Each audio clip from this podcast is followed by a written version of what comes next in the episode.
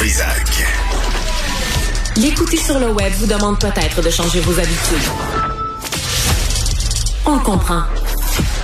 Mais son émission en vaut l'effort. Charles Béliveau est avec nous. Euh, Martin Deschamps, va, j'espère, on va lui parler vers euh, midi 35. On va avoir le bon numéro de téléphone, puis on va le faire comme il faut. Richard, bonjour. Oui, bonjour. Docteur en biochimie, chroniqueur au Journal de Montréal. Euh, Richard, tu reviens sur la sclérose en plaques, qui est une autre maladie qui fait peur.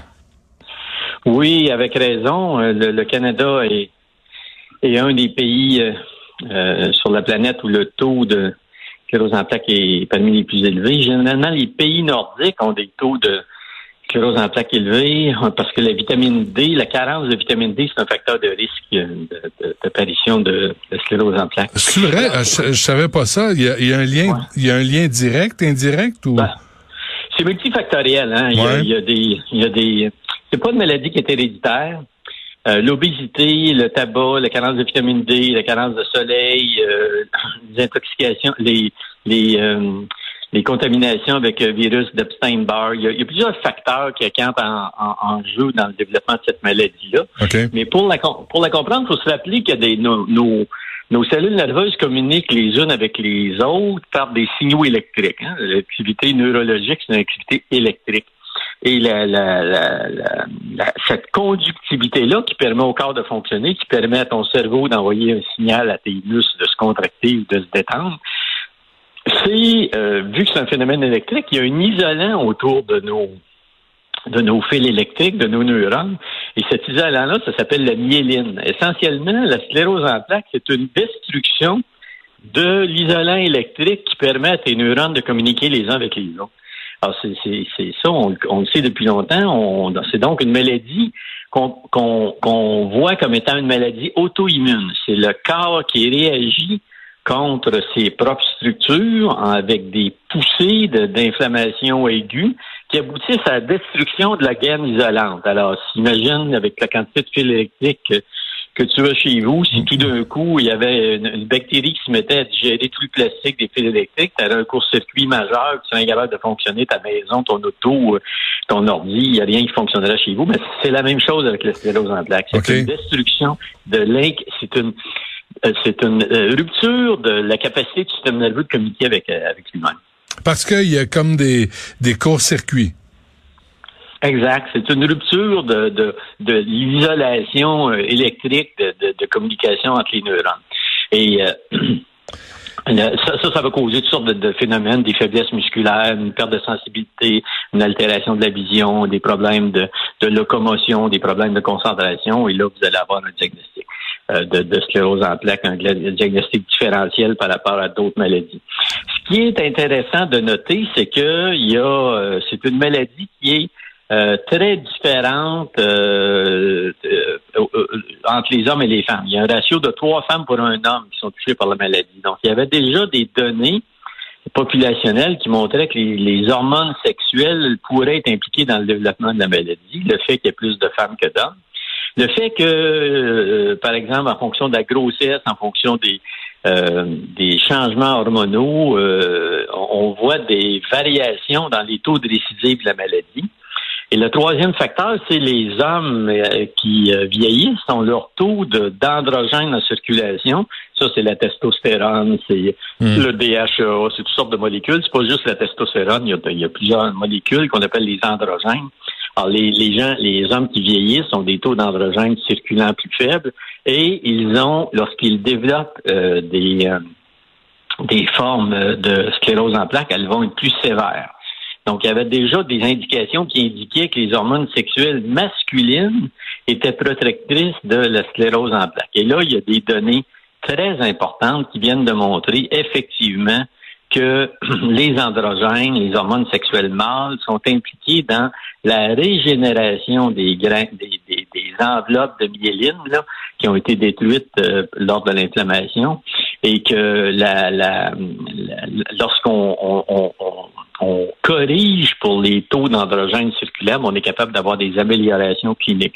Les androgènes ont été montrés pour augmenter l'activité des gènes impliqués dans le, maintien et la réparation de la gaine de myéline Et ils ont également été, euh, les androgènes ont, ont, été montrés comme étant capables de réduire la suractivation immunitaire qui est responsable de l'inflammation qui mène à la destruction de la, de la, gamme de myéline. OK, mais quel, est, quel est le rôle de l'inflammation dans tout ça, Richard?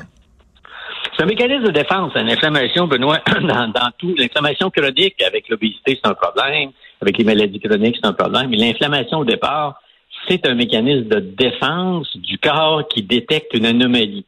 Donc, l'inflammation aiguë, c'est votre système immunitaire, c'est la première ligne de défense. Avec la COVID, on a beaucoup parlé des, cellules immunitaires, on a beaucoup parlé des anticorps, mais la première ligne de défense, là, euh, c'est vraiment euh, les gardes frontaliers. C'est quand, quand il y a quelque chose qui, il y a une urgence, c'est les premiers intervenants, c'est les pompiers. Eux, ils arrivent, puis ils éteignent les feux, puis euh, bon, si, si, le problème devient plus grave, il y a d'autres mécanismes qui entrent en jeu, mais l'inflammation, c'est vraiment les pompiers du, du, du corps. C'est une réaction de défense spontanée. Et lorsque cette réaction-là est mal contrôlée, dans le cas d'une maladie auto-immune, comme la sclérose en plaques, elle va détruire ce qu'elle essaye de protéger. Alors, c'est le paradoxe de euh, des fois, euh, trop, c'est c'est c'est pas bon là. Ouais, c'est comme pas assez. Euh, ce qu'ils disent. Mais est-ce que tu sais, on voit beaucoup de publicités là qui qui poussent des des capsules de de testostérone puis tu sais ah pour justement là-dessus là pour pour pour des pour aller chercher le niveau de testostérone des hommes plus jeunes. Est-ce que ça joue un rôle pour la sclérose en plaques? Ben, tout ça, c'est ce que cette étude-là montre, c'est que vu que le taux, les femmes produisent des androgènes, hein, ils en produisent environ 20 euh, fois moins que, les 10, 20 fois moins que les hommes.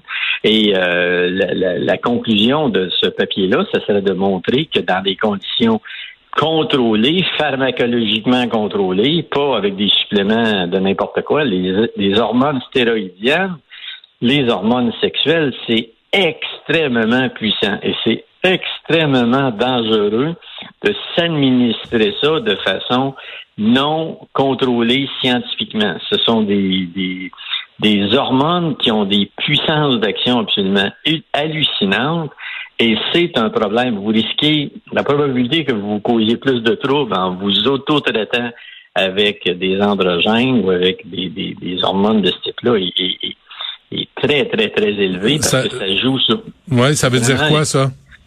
Ben, ça veut dire des, des, problèmes cardiovasculaires, toutes sortes de problèmes euh, ailleurs dans le corps. Donc, ce, dont on parle aujourd'hui, ça serait cette recherche-là, cette découverte-là ouvre la porte à une utilisation pharmacologiquement contrôlée euh, d'androgènes qui pourraient être administrés chez des femmes pour compenser leur faible taux d'androgène en circulation et pour, euh, pour corriger, ramener, autrement dit, le risque des femmes à celui des hommes en compensant pour au moins un des facteurs qui a été identifié comme étant associé à une augmentation du risque de sclérose en plaques. Faut, faut, être prudent hein, quand on commence à parce que les publicités là se multiplient, ah. puis on pense qu'on peut s'auto-diagnostiquer ah, puis s'auto-traiter. Faut être prudent euh, ce qu'on avale. Très très très important. Moi, je, je suis sidéré de voir de voir la, la le laxisme avec lequel les gens prennent euh, ces, ces, ces produits-là, ce sont des molécules.